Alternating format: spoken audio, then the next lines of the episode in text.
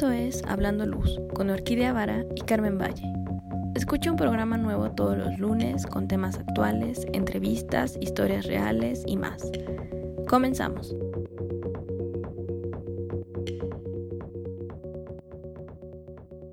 Muy buenos días, Carmen, ¿cómo estás? Hola, Orquídea, muy bien, muchas gracias. Súper contenta, animada, feliz, alegre, trabajando, viajando. Por temporadas es más intensa que otras, entonces ahorita con todos los cambios económicos, la pandemia y así es fluctuante, pero muy feliz, ¿no? De que sí se estén dando los proyectos. Oye, qué gusto escucharlo, la verdad. Pues yo ando algo estresada porque pues es como las fechas se me vienen encima para entregar tesis y artículos y demás. Comercial el 20 de, sí, de agosto de este mes. Ya en unos días me van a poder este, ver o escuchar, no sé, en, en Nueva Orleans, hablando de luz y emociones. Y para septiembre en Copenhague.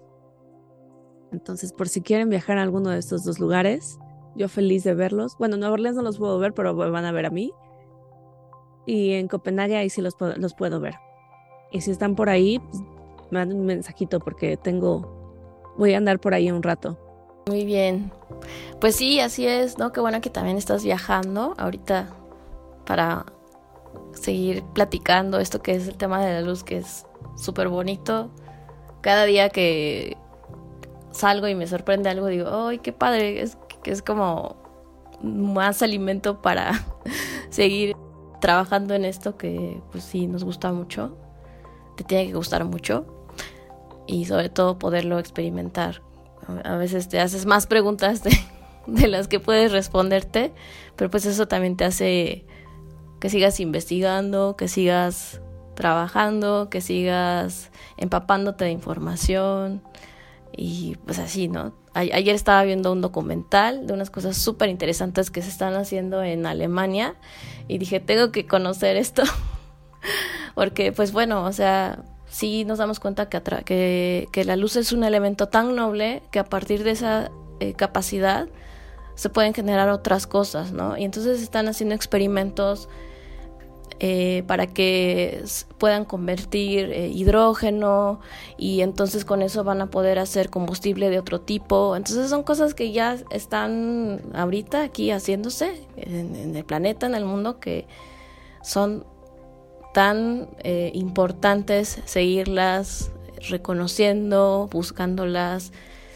viendo que esos países en donde hay una capacidad de, de, poder actuar ante, ante esas cosas, pues bueno, sí se están haciendo y son otra posibilidad más para que podamos ser más sustentables aquí en el planeta y sigamos investigando y haciendo y aportando algo para mejorar nuestra pues nuestra vida aquí, ¿no? Ay, súper bien, sí, me encanta la ciencia que siempre tiene cosas, o sea, siempre está investigando. Y lo más interesante que te dices es las preguntas, o sea, en cuanto... Es, es muy chistoso, pero uno siempre quiere respuestas. Y cuando te metes a esto de la investigación, porque aunque sea en arquitectura o aunque sea sobre, eh, basados en literatura, es investigación, lo, te das cuenta que lo importante no es la respuesta, la mitad del camino es la pregunta.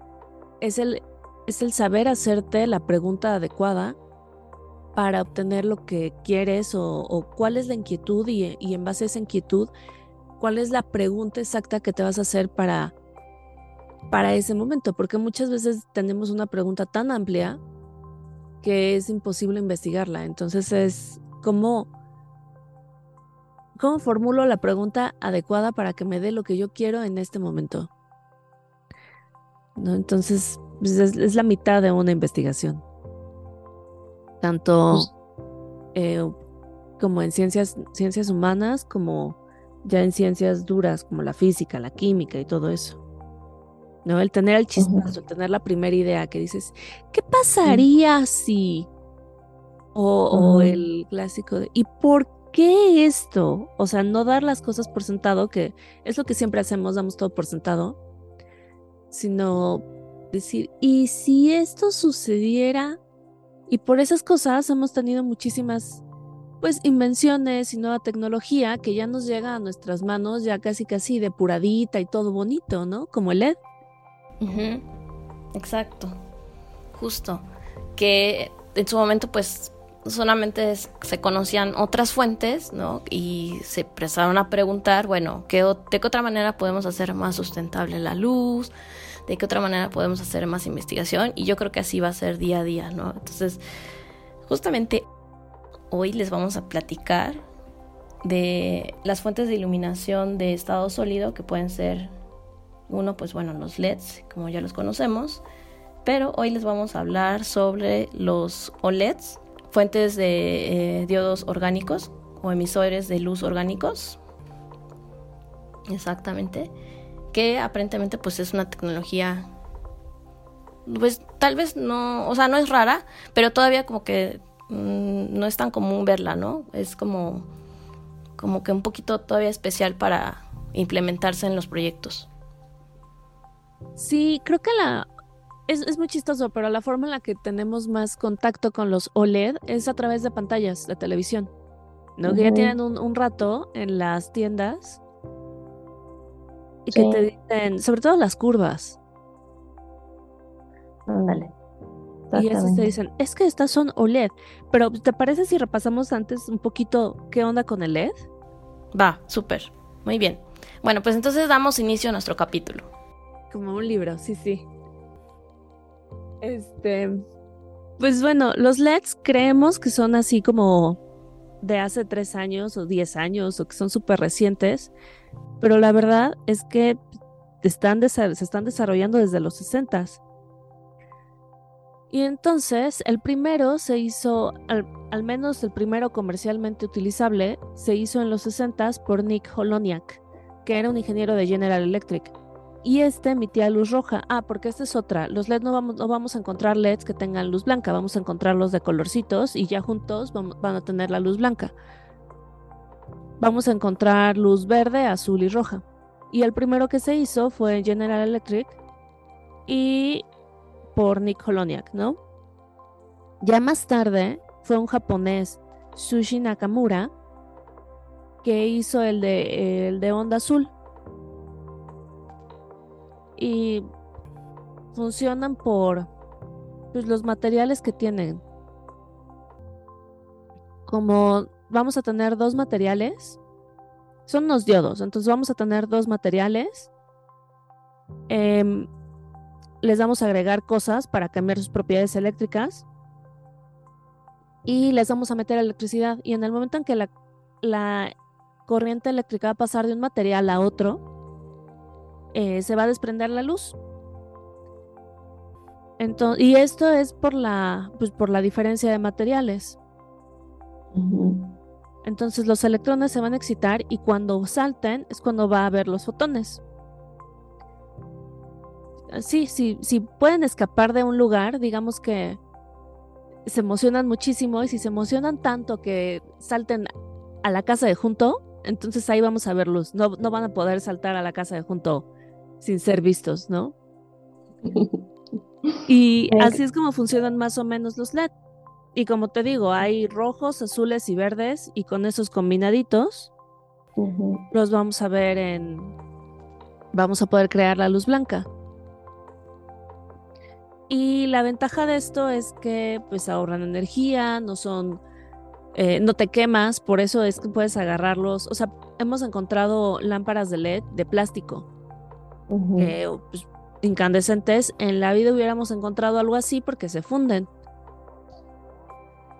Estos son, van a ayudarte a ahorrar energía porque la mayor parte de la energía que van a consumir se va, se va a volver luz.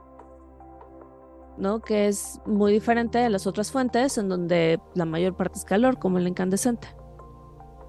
Sí, exactamente. Oye, pues esa es una ventaja que ha surgido a través del tiempo, ¿no? Que cada vez se van inventando cosas que, en este caso, los LEDs pueden disipar el calor. Obviamente la lámpara tiene varios componentes ahí que hacen que, como el aluminio, estos plásticos que hacen la disipación del, calor.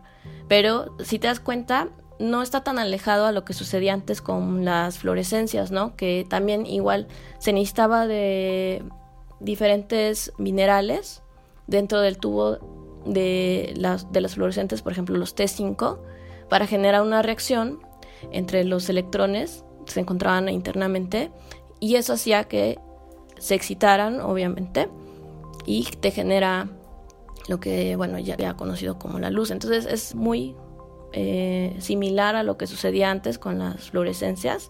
Igualmente, ¿no? Está pasando con el tema de los, de los LEDs, que siempre se necesita de un elemento en donde puedas generar una reacción para que se pueda emitir pues la luz.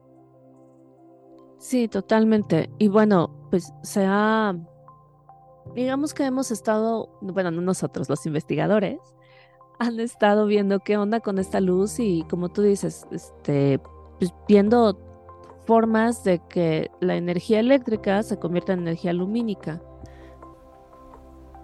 y También los, los, las fluorescencias tienen añísimos, añísimos de existir, no es así de, ay, sí, es que existen desde los 70 no, pues existen más o menos al mismo tiempo que, o sea, se estaba investigando al mismo tiempo que la incandescencia, ¿no? Pero por alguna razón fue la incandescencia la que la que ganó y la que tiene, tuvo más terreno y ya de ahí se fue a la fluorescencia y luego a otras tecnologías y luego los LED y ahora los OLED que OLED ya vimos que significan Organic Light Emitting Diode que es simplemente un LED orgánico y se basa en una capa electroluminiscente eh, formada por una película de componentes orgánicos que van a, reaccionar a una estímulo eléctrica y entonces van a emitir luz por sí mismos. precisamente porque vamos a, ya estamos, ya nos estamos metiendo al campo de los nanomateriales. O sea, ya no es así, dame un pedazo de tela, sino es, vamos a ver estas moléculas, cómo las, las ordenamos. O sea, los investigadores ya están ordenando, ordenando moléculas para que existan estos OLED. Así es. Y pues bueno, estas moléculas son el carbono y el hidrógeno principalmente, que son las que están contenidos en este, pues lo podemos llamar activo, ¿no? Porque además si ustedes ven un OLED, es una cosita súper delgada, o sea, ya no estás hablando de que estás viendo una superficie redonda, ¿no? Es como si fuera un papel, así de delgadito. y eh, pues esa es la, capacidad y la diferencia que tienes, ¿no? Eh, este OLED puede también ser más flexible, o sea, si lo colocas en superficies en donde dices no tengo espacio, pues imagínate, ¿no? O sea, ya todo lo que puedes tener en una plaquita así de delgadita y que te genere luz. O sea, sí es bastante revolucionario en términos de, materiales, de componentes y de tamaño. No, estás pensando en que es algo así gigante, ¿no? Que, y que lo tienes que conectar así en una base así grande y después de ahí ya lo llevas a eh, el cable y todo lo demás, ¿no? Sino que ya estás hablando de algo que es mucho más eh, moldeable, ¿no? Que lo puedes tener aquí en tu mano y casi casi me lo llevo, ¿no? Así conmigo. Claro, es que también cada vez estamos buscando una forma de hacer las cosas más pequeñitas, más pequeñitas. Hay unas luminarias que de repente te sorprendes del tamaño, ¿no? Y la gente dice, no, es que necesitas unas cosas grandes para iluminar. No es cierto. Con la nueva tecnología, pues ya hay unas cosas pues, más chicas que tu mano que iluminan, que dices, ¿cómo puedes tener ahí mismo el lente y, y la luz y todo? Y este OLED, justo como tú dices, es súper, súper chiquito, es como una capita. O sea, imagina que agarras un Durex en algunos casos o un poquito más grueso que un Durex, ¿no? Pero pues tampoco súper grueso. Y por eso es que lo podemos utilizar en televisiones, pantallas, eh, teléfonos, tabletas, reproductores. Así es. Entonces, bueno, esta capacidad de la que habla Orquídea, de tener varias capas compuestas de estos componentes orgánicos, pues normalmente tienes el emisor rojo, verde, azul, así en, estas eh, superficies, mini superficies, y que juntos obviamente van a generar la luz blanca. O sea, el principio del RGB se sigue manteniendo, solamente que con otros componentes y con otros compuestos, mucho más, pues si lo puede decir, amigables o transformados de otra forma, justamente para hacer más delgado, más sustentable este tema de la luz. Pero ustedes lo siguen viendo como una capa blanca, ¿no? Al final la combinación de estas tres capas van a generar esta luz. Sí, creo que eso es súper interesante porque muchas veces no nos, no nos ponemos a pensar el cómo se hace esto. Simplemente decimos, ah, sí, pantalla, ya. Ah, sí, tengo un celular que se dobla. Sí, por cierto, ya lo vi ese. una, una amiga tiene este celular y, o sea, como que estás en la reunión y como que rompe así de, puedo ver tu celular, ¿no? Y entonces ahí empiezas a jugar con el teléfono. sí, es muy chistoso eso, pero nunca, o bueno, no sé si te pasa que te preguntes, ¿y cómo será? Y, o sea, generalmente es como, ay, mira, se dobla y empieza a jugar, pero no, no existe la pregunta detrás, ¿no? O si, o si existe es en el momento y luego se te olvida. De, ah, sí, ay, mira, los minions. Sí, justamente. Y, y, este, y este tema de la tecnología que vemos que cada vez es más revolucionaria, así es impactante a la vez, también es muy emocionante ver todo lo que se puede hacer hoy en día con la luz. Y, o sea, insisto, ¿no? el tema de los principios básicos de la luz se sigue manteniendo, ¿no? O sea, seguimos haciendo experimentación a través del tiempo, se van mejorando, se van haciendo más acercados al mercado, se vuelven comunes, el precio baja y ya los puedes poner en tu vida cotidiana, ¿no? A veces, como comentabas, tal vez no tenemos ni idea desde cuándo se han estado creando estas tecnologías, pero precisamente porque tal vez como son investigaciones en donde todavía, bueno, no sé si te costaba mucho dinero hacerlo, pues obviamente eh, lo vas conociendo a través del tiempo porque pues ya a lo mejor ya es más común verlo y, y sabes que ya eh, lo empiezan a hacer en una producción más grande, pues el precio seguramente va a bajar, ¿no? Porque va a haber un inversionista que sí le va a apostar a esto y va a decir, ok, sí, lo hacemos este, y entonces empieza a, fabricar, ¿no? Claro, pues vemos qué pasó con los LEDs. Hace unos años eran carísimos, pero así como prohibitivos. Y ahorita todo está en LED. Y obviamente hay diferentes calidades y hay unos que son más caros que otros y, y, muchas veces el, también lo que causa que sean más caros es como la óptica, la cajita en la que se encuentran, ¿no? O sea, los exteriores te van a salir más caros que las, que las luminarias interiores. Pero ya no son los precios comparados en el mercado con otras tecnologías que antes las veíamos como. O sea, que antes era casi imposible el decir LED, o todo el mundo quería LED porque era lo, lo de moda, pero nadie quería pagarlo porque creía que era el mismo precio de un incandescente. y, y pues no, ¿no? Ahorita ya está como más normalizado. Sí. Ahora, por ejemplo, ¿tú qué opinas? O sea, vemos que viene una tecnología y viene la otra y la desplaza y así de repente ya eh, los otros, por ejemplo, las incandescencias ahorita ya rara vez las encuentras en el mercado. ¿Tú crees que eh, sea bueno decir, bueno, ya pobres incandescencias las abandonamos? ¿O más bien es seguir haciendo una combinación de todas estas tecnologías que ya existen? O sea, que ya se crearon, ya están, en su momento se dieron, fueron famosas en un año, en una época. Ahorita, como dices, está el tema de los LEDs. Ya nadie se acuerda de los fluorescentes. o si hay, hay muy pocos, ¿no? Después, ahorita estamos con el tema de los OLEDs y así nos vamos a seguir, ¿no? ¿Qué opinas de eso? O sea, ¿crees que deberíamos de mantener todavía estos recursos que se han creado a través de los años o definitivamente dices, no, pues hay que desaparecerlos y mejor nos seguimos con la nueva tecnología que se va inventando? Pues mira, no sé, creo que ya he hablado en este programa sobre, sobre mi amor infinito hacia la incandescencia y mi odio desmedido hacia la fluorescencia. Este, entonces, pues obviamente me encantaría que quedara incandescencia porque es una luz pues diferente y es súper linda y creo que podríamos encontrar como creo que hay espacio para todo, menos para la fluorescencia porque no me gusta.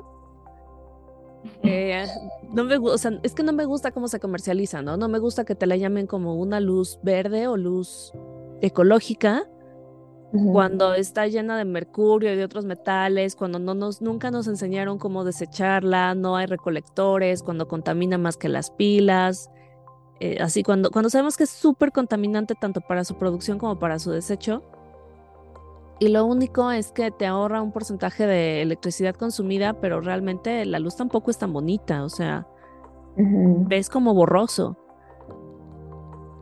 Em, pero bueno, ya, después de que ya le eché tierra a la, este, fluorescencia y declaré mi amor por la incandescencia, creo que hay espacio para todas estas. O sea, vamos a pensar que vamos a iluminar un estadio. Obviamente no te va, pues no vas a poner una incandescencia porque pues, no da, ¿no? O sea, es mejor utilizar las nuevas tecnologías. Pero en otros lugares, o sea, no sé, en una recámara, la incandescencia se, ve preciosa o en restaurantes, ¿no? En restaurantes donde el color de la luz es súper importante, que hablamos en el programa pasado, escúchenlo si no lo han escuchado. Este. Y que es, ok, en ropa también es importante, pero siento que es más importante como esa atmósfera acogedora en un restaurante y que puedas ver bien lo que estás comiendo. Y ahí sí yo utilizaría incandescencia, mientras que en una tienda de ropa, pues, digo, métele un LED que esté con el noventa y tantos por ciento de, de IRC. Que aparte de todo, sabes que van a estar este, prendidos a full por muchísimo tiempo, que la cantidad de energía que se gasta es muchísima. Pero sí creo que puede haber espacio para, para todas estas tecnologías, siempre y cuando las utilice alguien que las conozca. Porque es como todos, es como las herramientas, ¿no? Hay mil herramientas y no tenemos idea de, o sea, podemos, no sé, en la cocina. Puede haber mil herramientas y vamos a utilizar siempre el mismo cuchillo que no tenemos idea de para qué sirve, que lo vamos a utilizar para para el pescado y lo vamos a utilizar para las frutas y lo vamos a utilizar para el pollo. Y entonces llega alguien que nos ve y dice, no, espérame, o sea, hay cuchillo para cada cosa, no puedes quitarle las espinas al pescado y o cortar pescado y a la vez cortar el pan con el mismo cuchillo. Y tú dices, ¿por qué no? Si es mi cuchillo. Pues bueno, creo que lo mismo pasa con las con las tecnologías.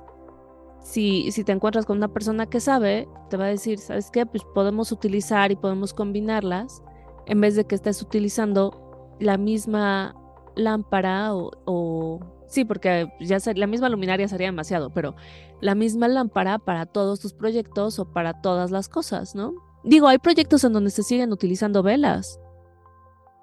Sí, me encantó lo último que dijiste. Por eso es que estamos nosotros, que precisamente el hecho de que un diseñador de iluminación te puede definir justo eh, la capacidad de lo que requiere tu proyecto, a eso vamos, ¿no?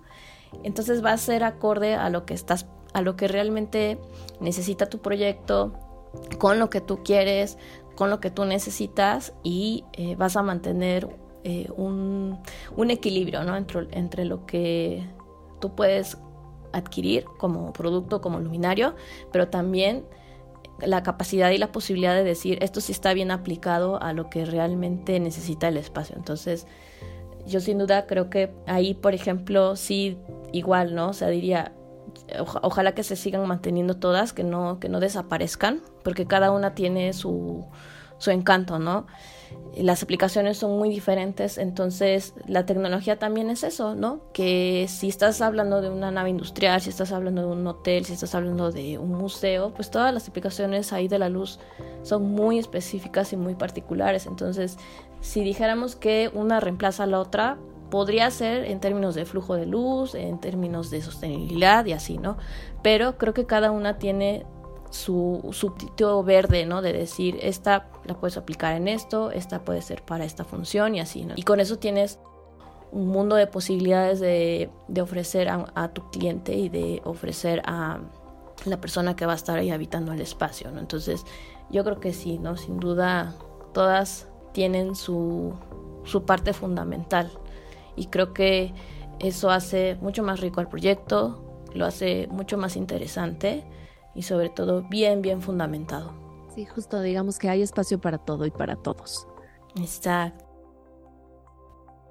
Así hablamos el día de hoy de los OLEDs, que están muy interesantes, también lo que está pasando a nivel luz cada vez nos, nos vemos más custom, más customizables, más este, especializados, ¿no? Totalmente. Sí, sí. Veamos qué tiene la tecnología y el futuro deparado para la iluminación. Sí, no, yo creo que es una de las eh, especialidades que sigue avanzando así a grandes pasos cada año, cada medio año ya hay cosas nuevas y nosotros tenemos que seguirnos ahí empapando de todo lo que sucede.